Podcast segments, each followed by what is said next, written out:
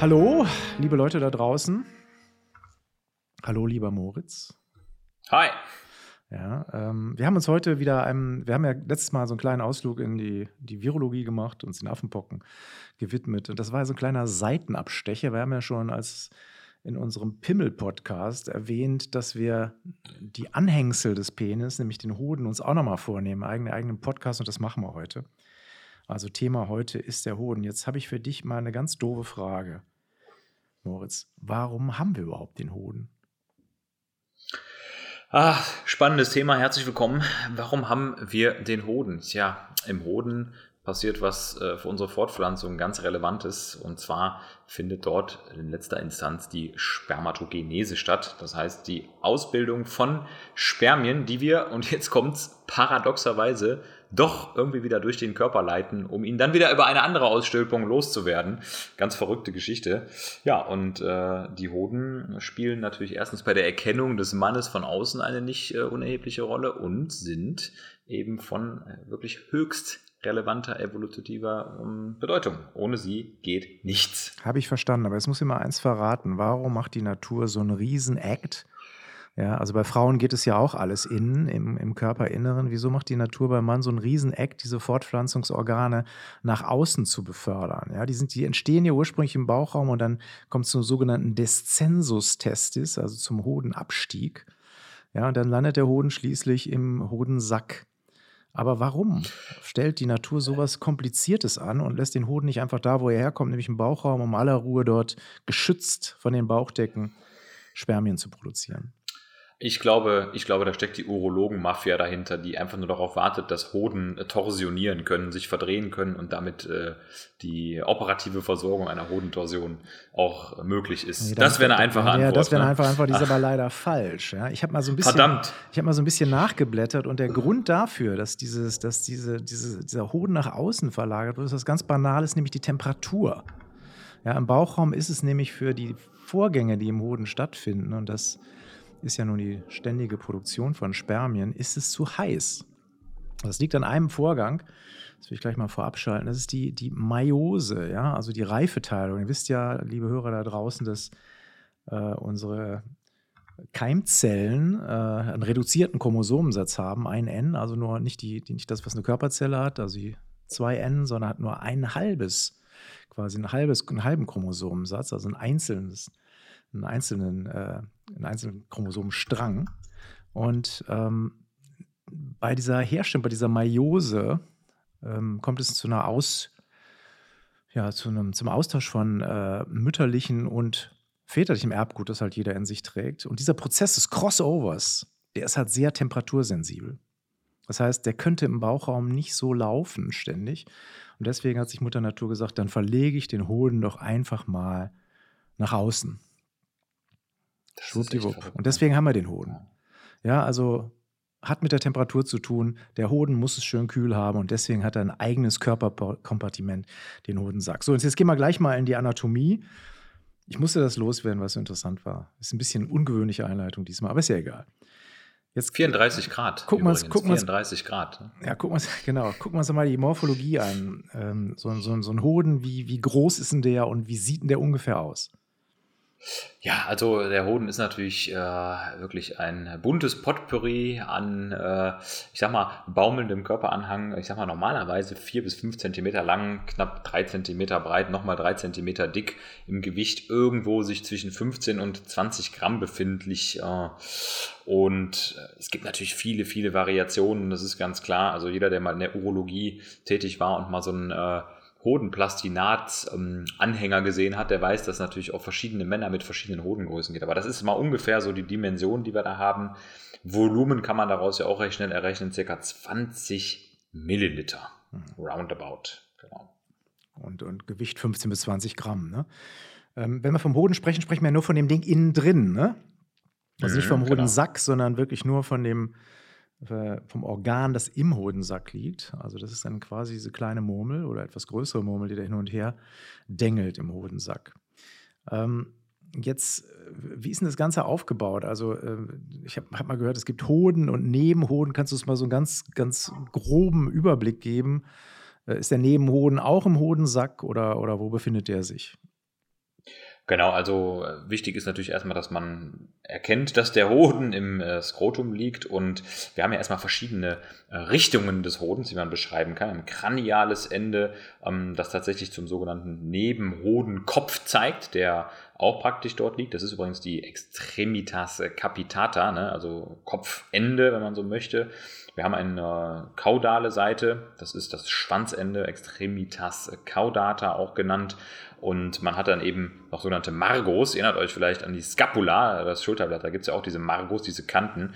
Und da gibt es die Margo epididymalis, ne, logisch, die sozusagen zum Nebenhoden zeigt und äh, zur Gegenrichtung hin die Margo liber, also den freien Hodenrand sozusagen. Genau. Und der Nebenhoden fügt sich da kranial dem Hoden praktisch im Skrotum direkt an. Genau, Richtig. das ist schon eine ganz wichtige Feststellung, die du getroffen hast. Dass der Hoden ist also nicht 360 Grad drehbar in jede Körperachse im, im Hodensack, also quasi wie eine, wie, wie eine kleine Kartoffel, die da drin liegt, sondern tatsächlich hat er eine Richtung. Und das ist auch ganz wichtig, also es, obwohl es sich so anfühlt, als ob das Ding da frei hin und her schlackert, hat es also eine Ausrichtung und die muss auch eingehalten werden, weil wenn sich das ganze Ding verdreht, da kommen wir später im klinischen Teil zu, dann sprechen wir von einer Hodentorsion, also einer Verdrehung. Das ist halt nicht besonders gut für die Gesundheit des Hodens ähm, weil dem der von der, Blut ab, von der Blutzufuhr abgeschnürt wird. Ähm, also der Hoden, jetzt erst auf den ersten Blick mal, wenn man jetzt nicht das Mikroskop zur Hand greift, nicht so besonders aufregend von der Größe her, kleines Organ, paarig vorkommt, wichtig. Ja.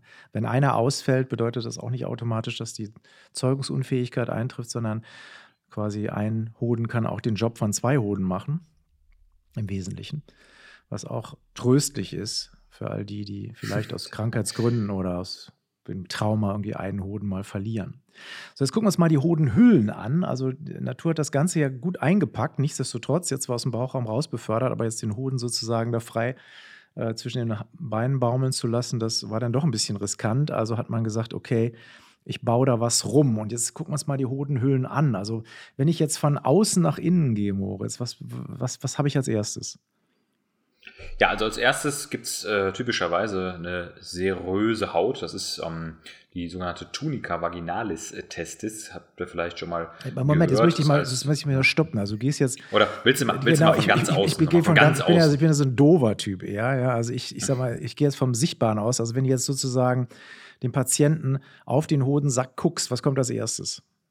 Ja gut, also wenn wir die, die Hose sozusagen ausgezogen haben, ne, entkleideter Patient ist immer ein gut zu untersuchender Patient, findet man natürlich zuallererst mal die sogenannte ähm, Cutis scroti, also die Skrotalhaut, ja, die letztendlich eine Fortsetzung ist von der Bauchhaut, auch mit Unterhautfettgewebe und bekanntermaßen natürlich auch Träger von äh, Hautanhangsgebilden, ne, also Haare beispielsweise, die auch da drauf wachsen. Ne, und ähm, darunter liegt direkt noch eine weitere Tunika, das ist die Tunika Dartos die sogenannte. Ja, hast du auch schon mal gehört, glaube ich, oder? Ja, genau, das kommt von Dartos, griechisch.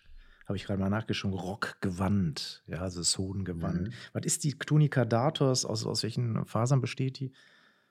Also es ist tatsächlich Muskel, ne? also mhm. es ist eine ganz, ganz dünne Muskelschicht. Äh, Muskeln können ja äh, bekanntermaßen Wärme produzieren oder auch durch fehlende Kontraktion dann für Kühlung sorgen und das ist auch genau der Job von der Tunica Datos, dass Wärmeregulation durch diese zustande kommt. Das heißt also, also die, die, die Tunica Datos sorgt also dafür, dass der Hoden runzlig wird.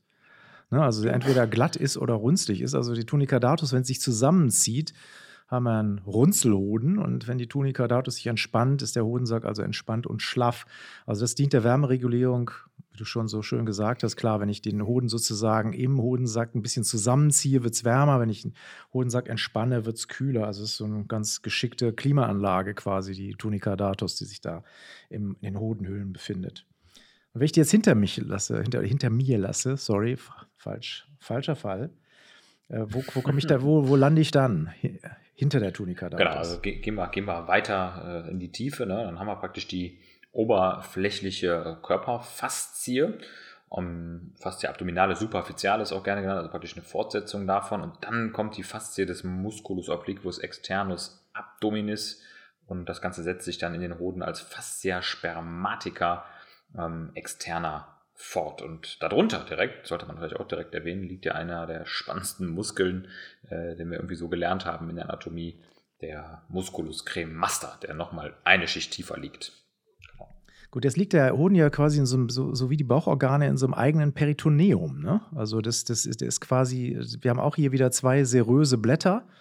Ne? Einmal äh, sozusagen das, das Epiorchium. Epiorchium, mhm. das ist also das, das viszerale Blatt, also wie, wie, bei, wie bei der Leber, der Leberüberzug, ja, viszerales Blatt des Peritoneums.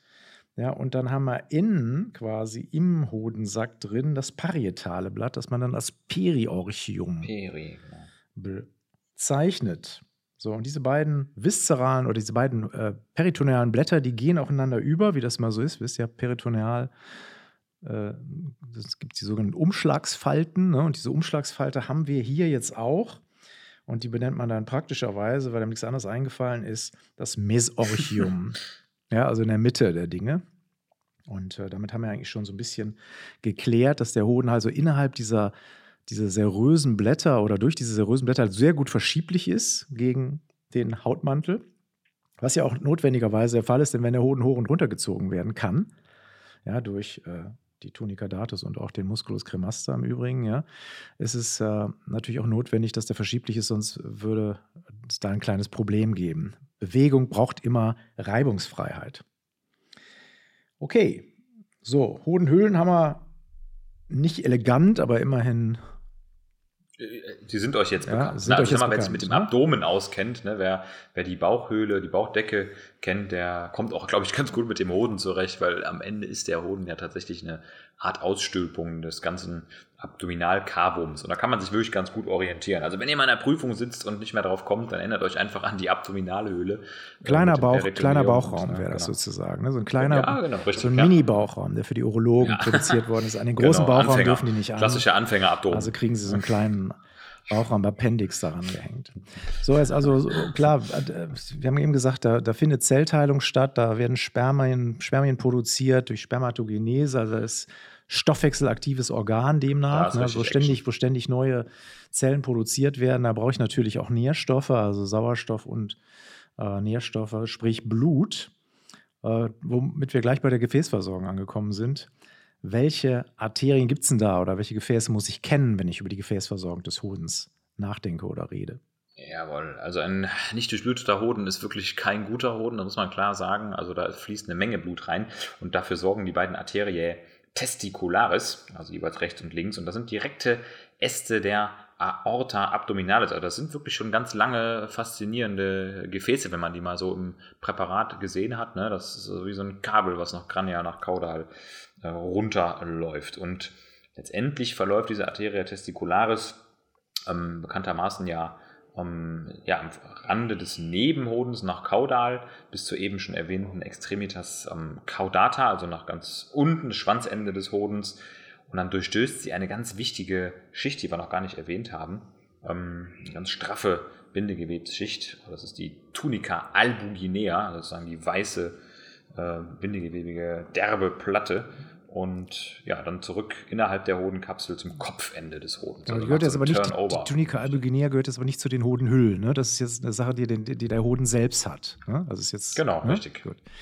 Ähm, jetzt mal äh, ganz doof gefragt. Du hast gesagt, eine lange Arterie. Wo ist denn ungefähr der Abgang der Arteria testicularis? Also wo, wo geht die aus der Aorta hervor? Abdominale Aorta ist ja relativ lang. Ne? Also hat ja so ein paar Zentimeterchen. Kannst du uns da genau. mal so einen genau. Anhaltspunkt geben, um uns auch mal zu sagen, wie lang ist denn das Ding? Das ist nämlich doch schon eine ganz schöne Strecke, die die Arteria testicularis dahinter sich liegt. Ne? Also die ist auf jeden Fall lang. Also wenn man sich mal vorstellt, dass die äh, auf dem Musculus psoas major äh, praktisch äh, ja, ihren, ihre Leitstruktur auch findet im Abdomen. Ne? Man weiß, dass der psoas major als Hüftbeuger eben von den unteren Lendenwirbelkörpern entspringt. Na, dann ähm, ja, weiß man, dass das schon, sag ich mal, Mitte, Mitte der äh, Abdominalaorta ist. Ne? Also das ist wirklich äh, sehr weit oben und soweit ich weiß, unter den unter den Nierenarterien, genau, unter den exakt, Nierenarterien ne? Geht hier raus. Ne? Das genau. könnt ihr euch als topografischen Anhaltspunkt merken. Ne? Also die Arteria renalis, die paarige, ne? rechte und linke, darunter, ne? da entspringt die Arteria testicularis. Und daraus kann man sich schon ableiten, dass halt, ah, wo kommt die her? Klar, aus dem Bauchraum. Das ist also schon ein Zeichen, so ein anatomisches Zeichen dafür, dass der, der Hoden einfach die Arterie hinter sich hergezogen hat beim Descensus. Also sie ganz ja. woanders entstanden ist embryologisch, wozu wir gleich noch kommen, als sie dann am Schluss liegt. Venös, ähm, wo Blut reinfließt, muss ja auch Blut wieder rausfließen. Was passiert so da? Es, genau.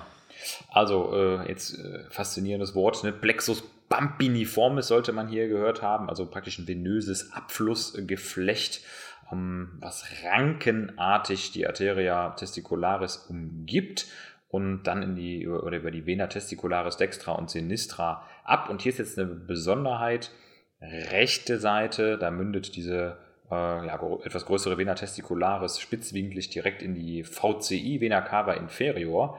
Und aber auf der linken Seite, immer gerne eine Prüfungsfrage, geht die praktisch absolut 90 Grad rechtwinklig in die Vena renale sinistra. Also der Rückfluss ist da eben etwas anders auf beiden Seiten. Ja, trotzdem muss natürlich von beiden Seiten venöses Blut trainiert werden, klar. Genau, keine, keine Symmetrie in dem Fall, ja, sondern tatsächlich ein asymmetrischer Verlauf bei den Venen. Also ganz interessante Sache, ja, wenn man sich das anguckt. Vor allem lange Arterie bedeutet auch im Zweifelsfall bei einer Atherosklerose halt auch anfällig. Ne? Lange Arterien sind immer gefährdet. Und ähm, das passiert zum Beispiel auch bei einer Atherosklerose, dass die Fortpflanzungsfähigkeit dort äh, ein bisschen eingeschränkt sein kann, weil der Hoden einfach nicht mehr genug durchblutet wird. Ja. Immer gerne als Antenne des Herzens auch bezeichnet, ne? die äh, Gefäße, die zum Hoden ziehen. Also wichtiger klinischer Hinweis. Ne? Wenn es da unten mit den Gefäßen nicht mehr läuft, dann weiß man, dass es in anderen Gefäßgebieten auch äh, oft kritisch werden kann. Auch nicht so toll ist, genau. Ist. So, wo Gefäße sind, sind auch Nerven. Äh, die Innovation wollen wir euch auch nicht verschweigen. Nun wisst ihr alle, dass, dass wir den Hoden nicht willkürlich innervieren. Also ich kann mit dem Hoden jetzt nichts machen, aktiv. Ich kann ihn nicht hochziehen, ich kann ihn nicht bewegen, ich kann ihm keine Befehle geben. Ähm, also vegetatives Nervensystem. Ähm, und wo, was, was für Nerven sind das und wo kommen die her, Moritz? Genau, also wer, wenn vegetative Nerven äh, vorhanden sind, dann haben wir letztendlich ja ähm, meistens parasympathische und sympathische Fasern, die eine Rolle spielen. Das Ganze äh, geschieht über den Plexus testicularis. Das ist ein, äh, ja, wenn man so möchte, erweiterter Plexus aus dem Plexus renalis und dem Plexus differentialis. Und diese Nervengeflechte, die ähm, ja, deszendieren natürlich auch, die müssen ja auch irgendwie vom Rückenmark runterkommen in den Hoden und die gehen mit der Arteria testicularis und auch dem Ductus deferens, also dem Samenleiter, ähm, runter in den Hoden und versorgen den dort eben mit den entsprechenden Neurotransmittern sympathisch und parasympathisch. Ja, ich, ne? ich habe natürlich wieder mal nur die halbe Wahrheit erzählt. Natürlich ist der Hoden Beziehungsweise ja. die, die, die Hodenhüllen ja. sind natürlich jetzt nicht nur vegetativ versorgt, sondern da gibt es natürlich auch äh, Fasern, die äh, sensibel sind. Klar, das weiß man, auch im Hoden selbst. Ne? Also wenn, wenn man Trauma, da ist das tut weh, Hoden ist halt sehr empfindlich. Hölle. Hölle. Ja? Äh, also gibt es hier noch Nervenfasern, also auch Schmerzfasern. Und äh, Versorgung der Hodenhüllen, sensible Versorgung, passiert jetzt in erster Linie durch den Nervus genitofemoralis. Jawohl, genau. Der kommt ja bekanntermaßen aus dem Plexus lumbosacralis. Ne, also der Name sagt es, ihr kennt den vielleicht noch, genitofemoralis, also Äste für das Genital, ergo Skrotum und Hoden und ähm, dann Äste fürs, für den Oberschenkel, fürs Bein. Genau. Okay, ich denke mir so, durch die Makro sind wir jetzt ganz geschmeidig durchgerauscht. Jetzt bewegen also ihr dürft die Hand jetzt wieder äh, wegnehmen vom Hoden. Ne? Ich weiß, die meisten werden jetzt schon getastet haben. Es ist ja auch spannend, es ist auch sinnvoll. Aber jetzt müssen wir mal ein bisschen weiter reingehen. Ne? Du, solltest, du solltest jetzt nicht nur an unsere männlichen Zuhörer denken, denn 65 Prozent aller Medizinstudentinnen sind ja nun weiblich. Deswegen mhm. können die sich schlecht an den Hoden gepackt haben, aber für die ist das Thema natürlich genauso interessant. Ähm, jetzt wollen wir mal ein bisschen auf die Embryologie kommen und uns damit mal ein bisschen beschäftigen. Ähm, Hoden, wo kommt das Ding her? Also was, der Embryonalzeit, was, was passiert denn da mit dem Hodengewebe? Mhm. Also Embryo des Hodens ist tatsächlich echt spannend, weil, ja, man muss ja klar sagen, ne, der, der, der Embryo äh, legt sehr früh eben den Grundstein auch dafür, dass er sich später nachher weiter fortpflanzen kann. Und äh, bei beiden Geschlechtern beginnt das Ganze ähm, aus Zellen des äh, sogenannten Zölum-Epithels. Ähm, das ist im mittleren Abschnitt der vielleicht euch bekannten Gonadenleiste. Und das Ganze ähm, ist schon in der vierten bis sechsten Woche zugange, ne? also relativ früh, muss man sagen. Und ähm, da entwickeln sich zuallererst mal die sogenannten Gonadenstränge und das durch Einwanderung von den Urkeimzellen, also die originären Vorläuferzellen. Und ähm, ja, letztendlich ähm, gibt es dann die Gonadenanlage und bis zur sechsten Woche ähm, ist das alles noch ziemlich gleichartig bei Mann und Frau. Ne? Und Also, dann, Wichtiger Hinweis, Dann- ne, also am Anfang Geschlechter gar nicht so klar differenziert. nee, Das ist halt eine Sache, die sich erst im Laufe der Embryologie klar unter, unter hormonellen äh, Einflüssen dann halt auch, unter Steuerung auch der, der DNA natürlich dann ausbildet. Also bis zur sechsten Woche kann ich tatsächlich Männlein und Weiblein gar nicht unterscheiden, Gonadenanlage im Wesentlichen gleich. Ja. Und jetzt kommt es äh, bei, bei, männlichen, äh, bei männlichen Embryonen, da gibt es ein sogenanntes SRY-Gen, ne, das Genau. praktischerweise auf dem Y-Chromosom natürlich auch angeordnet ist. Wie sollte es anders sein? Und das steuert jetzt tatsächlich die weitere Entwicklung, die unterschiedliche Entwicklung der Keimdrüsen. Ne? Was pa- passiert denn jetzt bei der Differenzierung des Hodens, äh, Moritz? Also wie, wie entwickelt sich das Ganze Also das, weiter? das, das, das Erste, was eben passiert, ne, das ist so die äh, Entwicklungsidee dahinter, ist, dass die Sertoli-Zellen äh, entstehen, die unter diesem Einfluss von diesem SRY-Gen aus den pluripotenten Zellen des Zölum-Epithels entstehen. Und die organisieren sich dann gemeinsam mit Zellen aus dem Wolfgang, vielleicht schon mal gehört, Ductus mesonephrikus, zu den Hodensträngen und äh, verlieren dabei sogar den Anschluss an das eben genannte Zölum-Epithel. Da muss ich da gleich ein bisschen Ja. Bandenwerbung machen. Da gibt es noch einen eigenen Podcast zu, ja, der mit Wolfgang, Wolfgang beginnt. Ja, Ja, genau. Ähm, also ist Wolfgang. Wolfgang ist ein bisschen älter, ich weiß, aber ich, ich komme langsam ins Alter, wo man so ein bisschen, weißt du, so, so, so, Man eine, so eine kleine, ja, so eine kleine Schwelgung, es ist ein Schwellen in der, in der, in der Vergangenheit, ja. Schwelgen in der Vergangenheit, nicht Schwellen in der Vergangenheit hat, ne? Ja. Schwelgen. Äh, äh, also das, deswegen äh, dieser kurze Ausflug in die Vergangenheit. Aber könnt ihr euch, wie gesagt, Wolfgang könnt ihr euch äh, bei, der, bei der Entwicklung so des, des, der ganzen Harnleiter und so, halt ja alles zusammen, oh, Genitalsystem, äh, könnt ihr euch da nochmal zu anhören. Okay, Sortu-die-Zellen, toll. Ähm, jetzt, was passiert weiter? Genau, also ähm, diese Sertoli-Zellen ne, bilden letztendlich Zellverbindungen aus und dann werden diese Urkeimzellen nochmal umwachsen und dann gibt es eine weitere Differenzierung zu auch peritubulären Myoblasten, also Zellen, die Muskelcharakter haben und diese Hodenstränge verlagern sich weiter praktisch in die Tiefe und dann solltet ihr den Begriff gehört haben, Tubuli seminiferi contorti und Tubuli seminiferi recti. Kommen wir gleich nochmal zu, wenn wir die Histo genau. gehen, ja, also das noch nicht merken. Wir arbeiten das gleich nochmal auf. Nummer hören. Genau. Ja, also wichtig ist, ab der achten Woche haben wir so eine Mesenchymverdichtung und es bilden sich Septen aus. Das heißt, der Hoden wird relativ früh auch in diese Logen und Lobuli unterteilt, also ist relativ früh fertig eigentlich Ja, beim, beim Embryo, was auch Sinn macht, weil das Wichtigste irgendwo, das der Körper weiterzugeben hat, ist halt DNA. Äh, Und deswegen sorgt er auch dafür, dass sozusagen die Grundlagen da relativ früh gelegt werden. Denn wenn das nicht klappt, genau. macht es eigentlich auch nicht so richtig viel Sinn, Ja. irgendwo den Embryo weiterzuentwickeln, aus, zumindest aus der evolutionären Sicht. Also wird relativ früh dafür, darauf Wert gelegt, dass das alles halt passt und die Fortpflanzung halt funktioniert. Ähm, gut, jetzt haben wir schon so ein paar, diese, diese, diese Tubuli, Contorti und Recti und so, diese ganzen fürchterlichen Sachen. Also damit hast du ja schon eingeleitet, dass wir jetzt das Mikroskop uns schnappen muss. und mal so ein bisschen äh, irgendwie reingucken in das Ganze. Und äh, ja, wenn ich jetzt mal so einen Hoden aufschneide, wie ist denn das aufgebaut jetzt eigentlich? Also aufschneiden klingt jetzt natürlich schon, tut schon weh beim Gedanken. Das hört sich irgendwie schon ja, nicht aber, aber schön an. die, die, die, die Anatomen und Histologen, die sind ja ein bisschen robuster.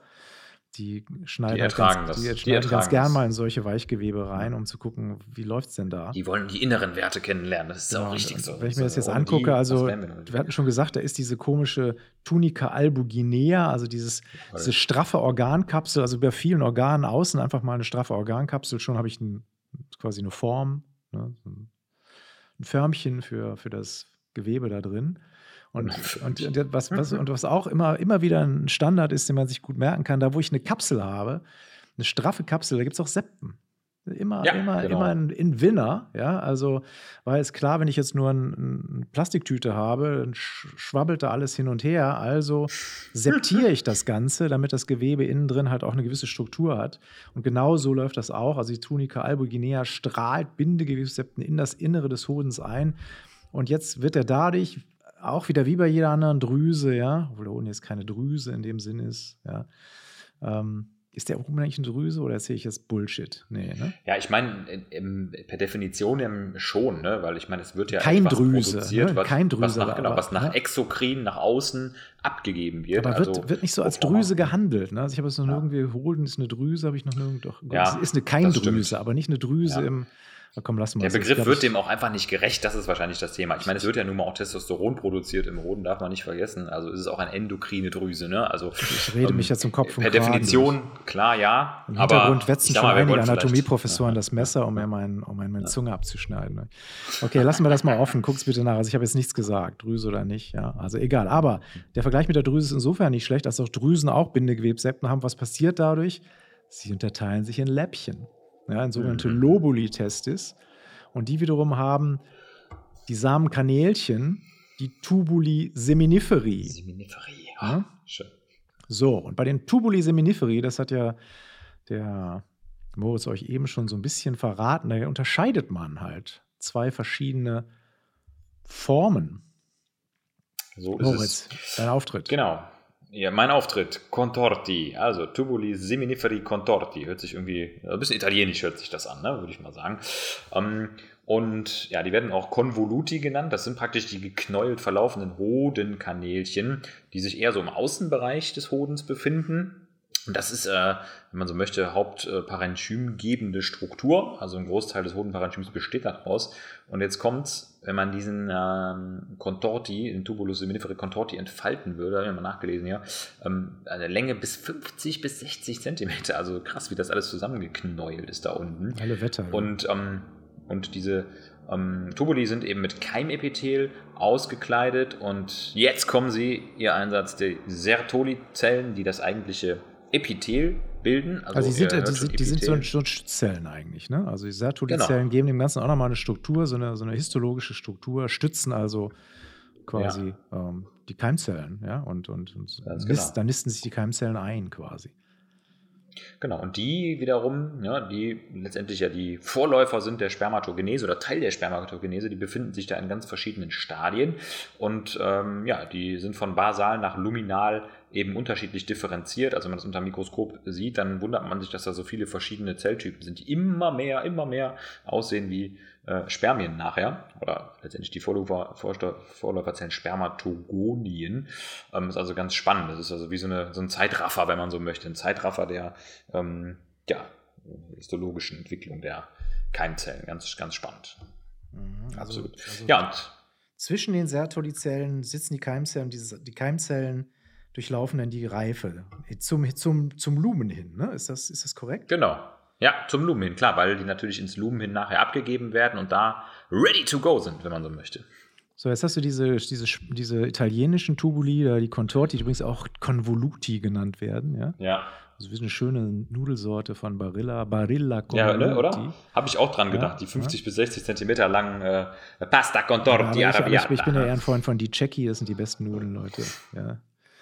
Leicht, gut getrocknet, gut getrocknet. Also wenn der Tubuli Seminiferi zu, zu Hause zu, nachkochen wollt, dann bitte nehmt die Jackie. Ist jetzt kein, wir werden nicht hier gesponsert von der Jackie, aber ich bin ein von Freund von italienischer, von italienischer Teigware und Barilla ist, ist, ist, das möchte ich nicht, weil nicht unbedingt die beste Nudel, die es gibt. Mhm, mhm. Okay, aber das wäre diese kleinen, lassen wir das mal, das Bashing, das Barilla-Bashing jetzt mal weg.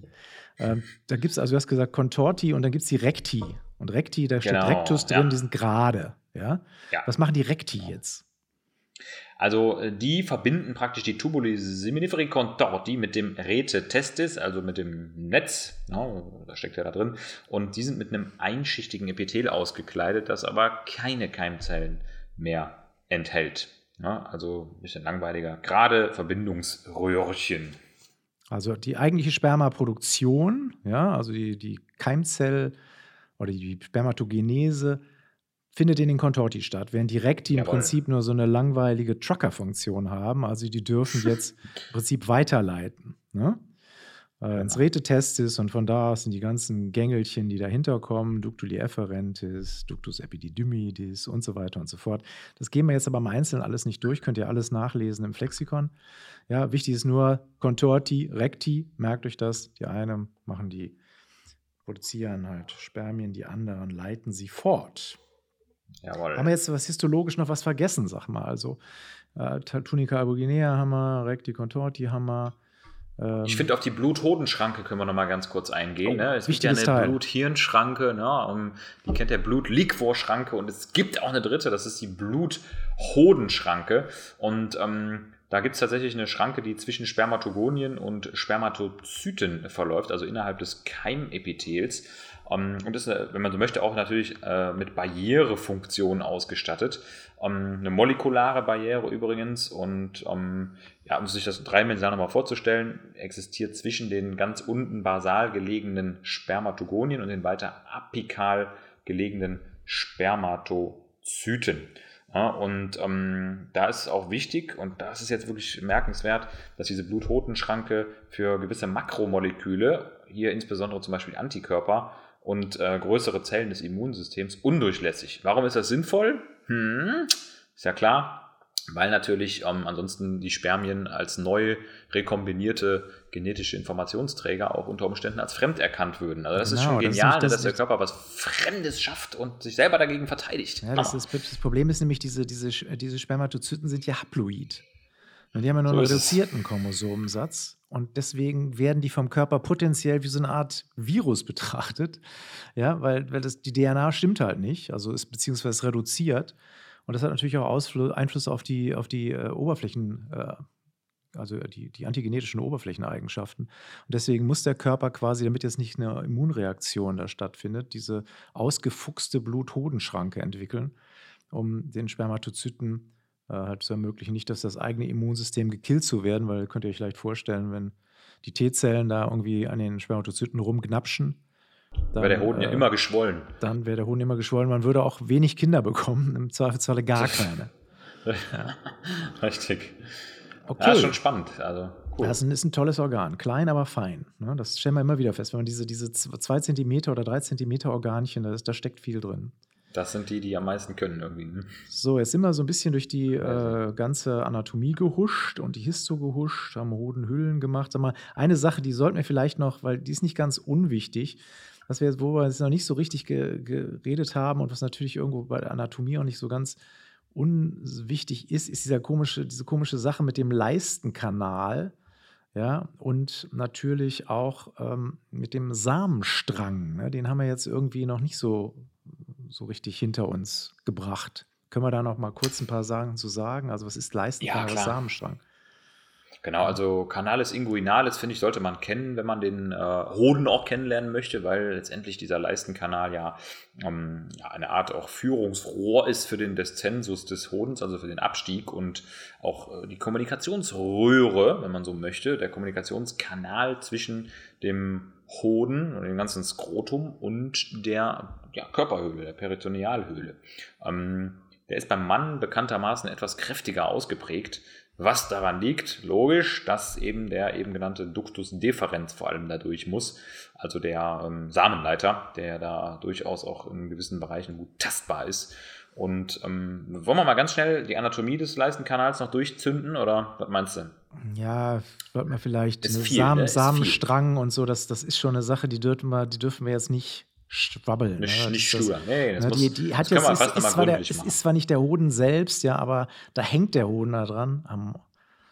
und äh, da sollten wir schon ein paar Worte zu verlieren. Samenstrang Funiculus spermaticus. Ne, das ist das Ding, was durch den Leistenkanal zieht und, und was, was ist im Samen, also im, beziehungsweise im Samenstrang jetzt alles drin? Also woraus besteht der Samenstrang? Also könnte ich das wie so eine dicke Kabelverbindung, fast wie so ein, so ein Überseekabel, ein Internet-Überseekabel vorstellen. Ja, also da ist halt eine, da ist halt eine Masse, eine Masse Leitungsbahnen drin.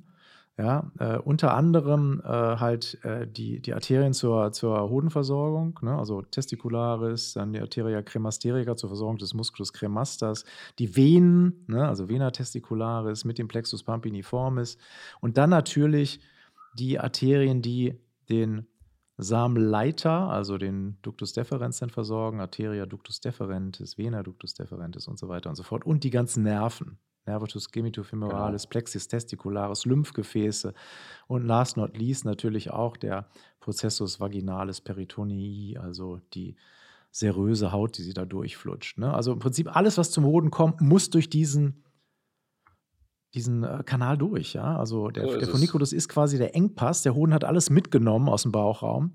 Ja. Schön eingehüllt von, von seröser Haut und äh, das ist halt der, äh, der Samenstrang. Spermatic Cord, ja. Also guckt euch das nochmal genauer an. Ist aber auf jeden Fall relativ einfach zu merken. Das ist quasi der Eurotunnel des Hodens.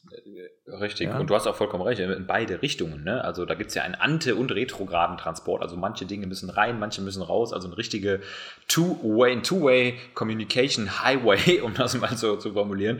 Und äh, jetzt an alle äh, Hodenträger da draußen und die, die es werden möchten oder die, die ähm, einfach mal Lust haben auf das anatomische Präparat, man kann diesen Funiculus wirklich gut palpieren.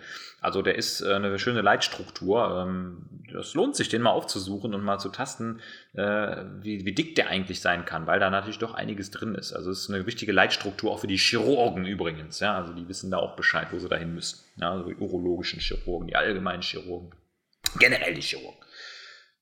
So, jetzt äh, Physiologie und so ein Kram schlabbern wir jetzt mal, weil sonst verirren wir uns hier in den, in den Untiefen der Vorklinik. Aber es ist, Klinik ist jetzt mal angesagt. Also wie jedes andere Organ kann natürlich auch der Hoden ja, erkranken.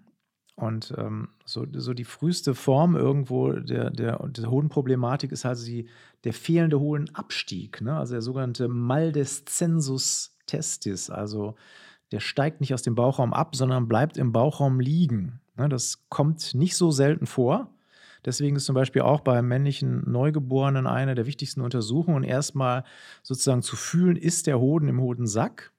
Ja, ist So der da? Also das ist, gehört sozusagen schon eine, die, die, die ersten Untersuchungen, die der Säugling über sich ergeben, männliche Säugling über sich ergehen lassen muss, Ja. ist, ist da ein Hoden oder ist da kein Hoden? Ja? Gemein. Äh, Echt? Weil, wenn da kein Hoden ist, ist halt auch eine gewisse Eide geboten. Ähm, weil solange macht es der Hoden im Bauchraum bei der hohen Temperatur halt auch nicht äh, So mit. Und er muss raus, sonst hat er ein Ja. Problem. Kann mich auch dann mal liegen entatmen. Und so ein Maldeszensus, kannst du mal ein paar Sachen zum Maldeszensus sagen?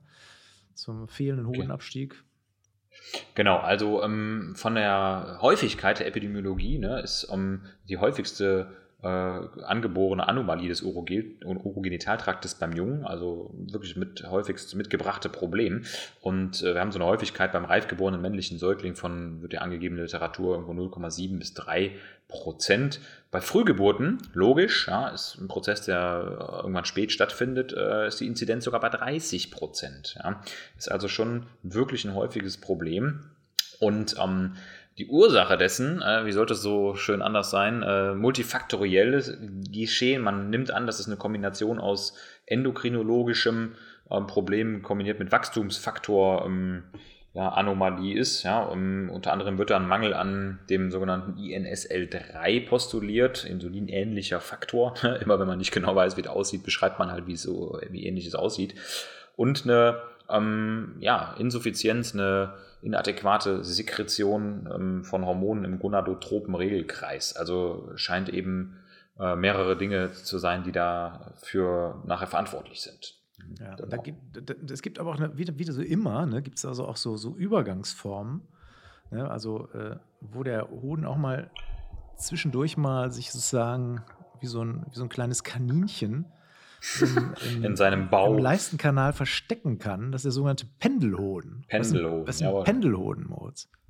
Ja, also der Name sagt, der Boden pendelt äh, in der Tat hin und her. Das heißt, Lageveränderung verschwindet im Leistenkanal, taucht dann aber wieder im Skrotalsack auf, also praktisch eine Hypermobilität des Hodens. Ähm, auch da gibt es natürlich ähm, die Gefahr, dass der Hoden, und jetzt sind wir wieder beim Thema Temperatur, natürlich äh, inadäquat hohen Temperaturen ausgesetzt ist und das auch zu einer Infertilität führen kann. Also ähm, auch ein Problem, was gar nicht so super selten ist. Ne? Genau. Ja, dann hatten wir eben schon gesagt, äh, Hoden in Hodenhüllen ist ein drehbares Organ. Und äh, die Verdrehung des Hodens ist auch ein Problem, das gar nicht so selten auftaucht, diese Hodentorsion. Jawohl. Ja, und die Hodentorsion ist deswegen so wichtig, weil das ist ein echter Notfall, weil äh, so ein torkierter Hoden, der stirbt ab. Also So äh, sprich, die, die, alles, wenn dieser Samenstrang quasi dann verdreht wird, dann wird natürlich auch die Arteria testicularis mit abgewürgt. Und das führt dazu, dass eine Ischämie, also eine mangelnde Durchblutung des Hodens auftritt. Und ähm, dann kommt es natürlich zur Nekrose des Hodens. Das heißt also, muss hier relativ schnell äh, handeln und äh, diese Verdrehung halt reponieren, ja, und dafür sorgen, dass der Hoden wieder gut durchblutet wird. Da unterscheidet man jetzt zwei Formen. Einmal eine idiopathische und eine traumatische Hodentorsion.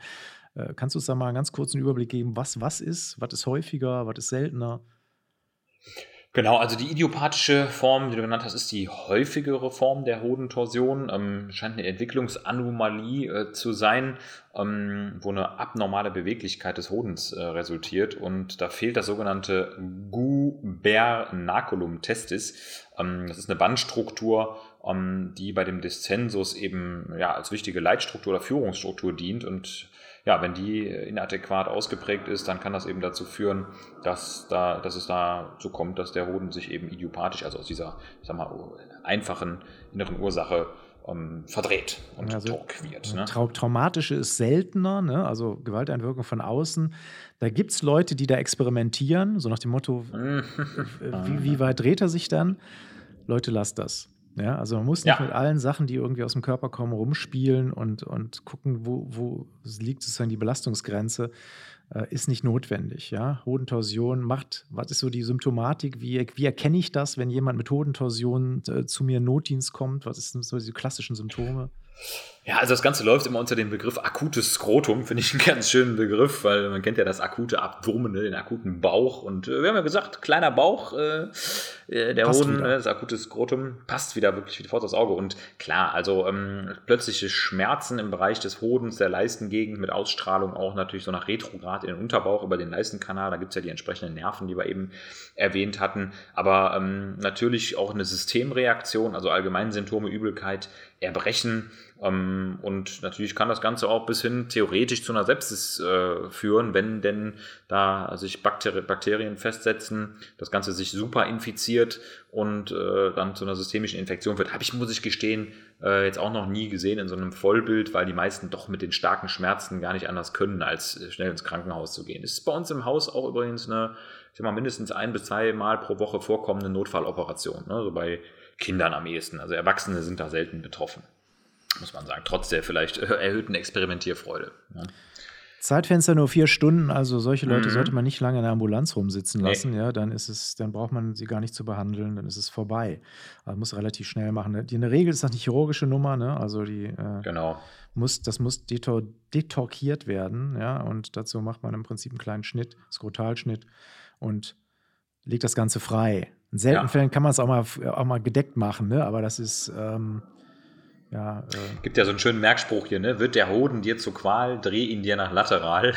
äh, Habe ich wirklich mal gehört von einem Urologen. Man muss ja sagen, Urologen sind per se wirklich äh, irgendwie ein lustiges Völkchen Ärzte, also Urologinnen und, und Urologen, die haben immer ganz einfache Kochrezepte für vermeintlich hochkomplexe äh, Probleme. Und äh, wir haben einen so einen Kollegen, der auch echt immer erstmal den Leuten sofort ans Skrotum packt, den, die, den detorquiert und oft kommt er dann um eine Operation herum. Ne? Das muss man sagen. Das ist einfach für den Patienten auch angenehmer, wenn da nicht geschnitten werden muss. Das ist ganz ja. klar. Und oft klappt das. Drehst du ihn nach medial, wird der Rechtsanwalt zur Qual.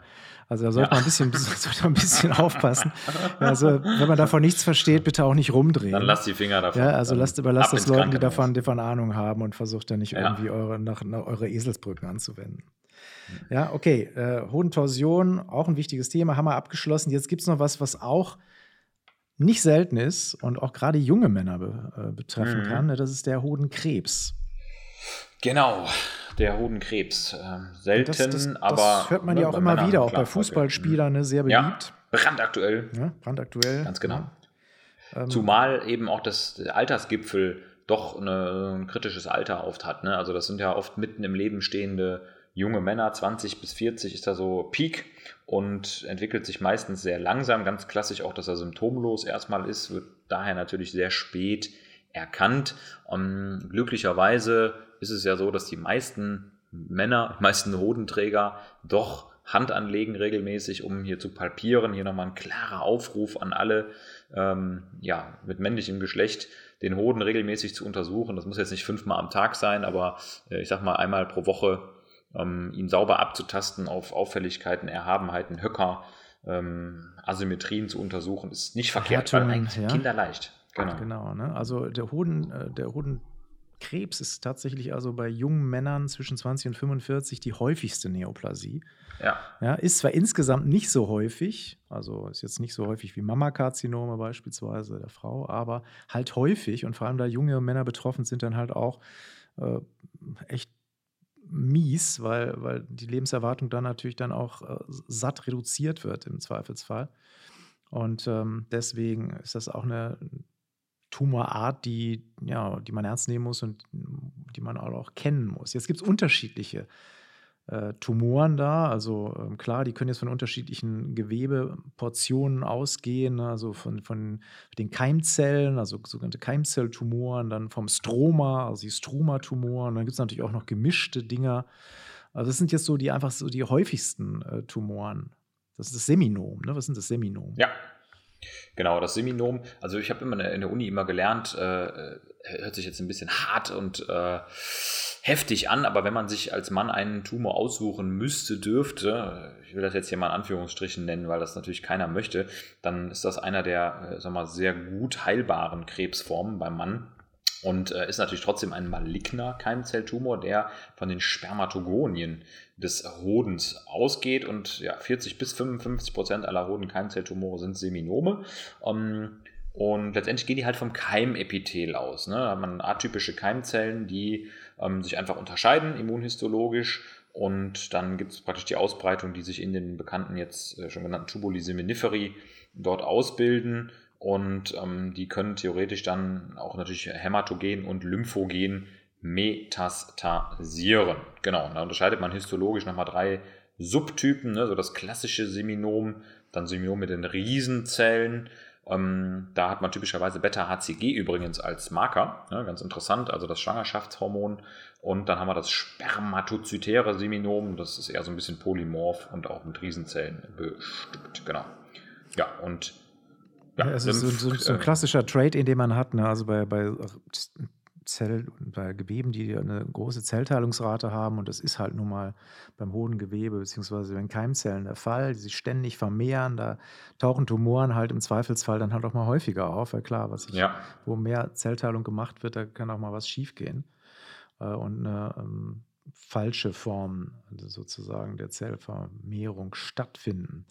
Äh, was mache ich jetzt therapeutisch? Also ähm, bleiben wir mal beim Seminom. Also es gibt natürlich noch andere, also Sertoli-Zelltumoren, so teilweise auch hormonproduzierende Hodentumoren, die dann insgesamt auch ein bisschen seltener sind. Aber egal, was für ein Tumor es ist, letztendlich, also wenn er jetzt maligne ist, was ist die Therapie der Wahl? Also klar, die radikale, um, wenn du möchtest, Grot- oder Testektomie, ne? das heißt der äh, Oschidektomie auch im Fachbegriff genannt, ähm, wo man den Hoden mit dem Tumor natürlich erstmal operativ primär entfernt, was ja auch gut funktioniert, ähm, weil man halt erstens eine Redundanz hat auf der Gegenseite. Das ist ja immer wirklich das Erfreuliche daran. Es gibt einen Hoden, der äh, eben halt die Funktion übernehmen kann. Und dann äh, ist natürlich die große Frage, gibt es Metastasen? Muss man bestrahlen? Muss eine Chemotherapie durchführen? Oder man kann natürlich auch Metastasen durchaus ähm, chirurgisch entfernen, also auch operieren.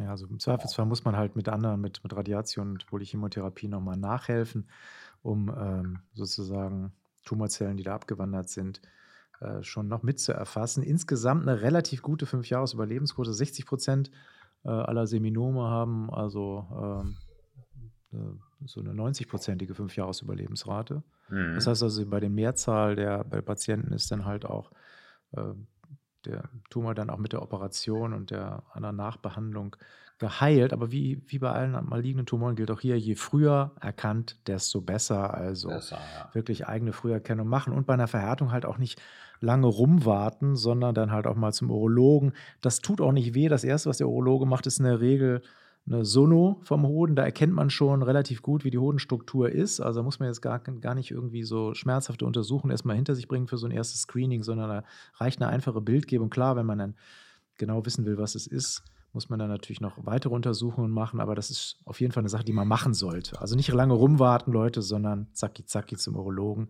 der sich das Ganze dann anguckt. Ja, jetzt kommt die große Schlussfrage, Moritz ich merke schon, du, ich, ich gucke gerade auf den Bildschirm, du hast es ja schon ein bisschen gemütlich gemacht auf deinem, auf deinem Stuhl. So, auf so, jeden so. Fall. Ich habe hier schon den Hoden äh, ausgebreitet und also äh, hier, Literat, Literaturtechnik, ne? genau. So das, sieht's aus. Ich, Gott sei Dank sehe ich nur bis zu deinem Bauchnabel, das ist nämlich nur dein Oberkörper eingeblendet, so ich jetzt oh oh. Das, das, nicht, das mir nicht antun muss. Sorry, ja. Musst du nicht, das willst ähm, du auch gar nicht. Nee, will ich auch nicht. Ich habe ich hab gut gegessen und das, das, sollte auch in mir bleiben. ähm, ja, wir sind ja eigentlich so weit durch, oder? Ja, wir hatten ja überlegt, ob wir noch was zum Nebenhoden erzählen. Komm, den schlabbern wir jetzt mal. Da, ja? Wir schlabbern den, ist in Ordnung. Wir werden den, den noch Leute, irgendwo verarbeiten. Ja, wir werden den noch verarbeiten. Irgendwo werden wir den noch verarbeiten, okay? Das schaffen Flex, wir. Flexicon.doccheckum slash Nebenhoden. Leute, lest es selbst nach. Wir können euch nicht alles Lest es nach. Sorry Ganz about genau, that. Richtig, der, Nebenhoden, ja. der Nebenhoden ist uns verloren gegangen. Die Was Nebenkosten passiert? kann sich meistens auch ja. niemand erklären. Also. Den Nebenhoden äh, kann auch niemand erklären. Okay, ich glaube, damit genau. haben wir es jetzt, ja? Alles Los, klar, dann bleiben wir Bis dahin, euch Schön. draußen, vielen Dank fürs Zuhören und bis bald. Ciao. Haut rein, tastet ab. Ciao. Ciao.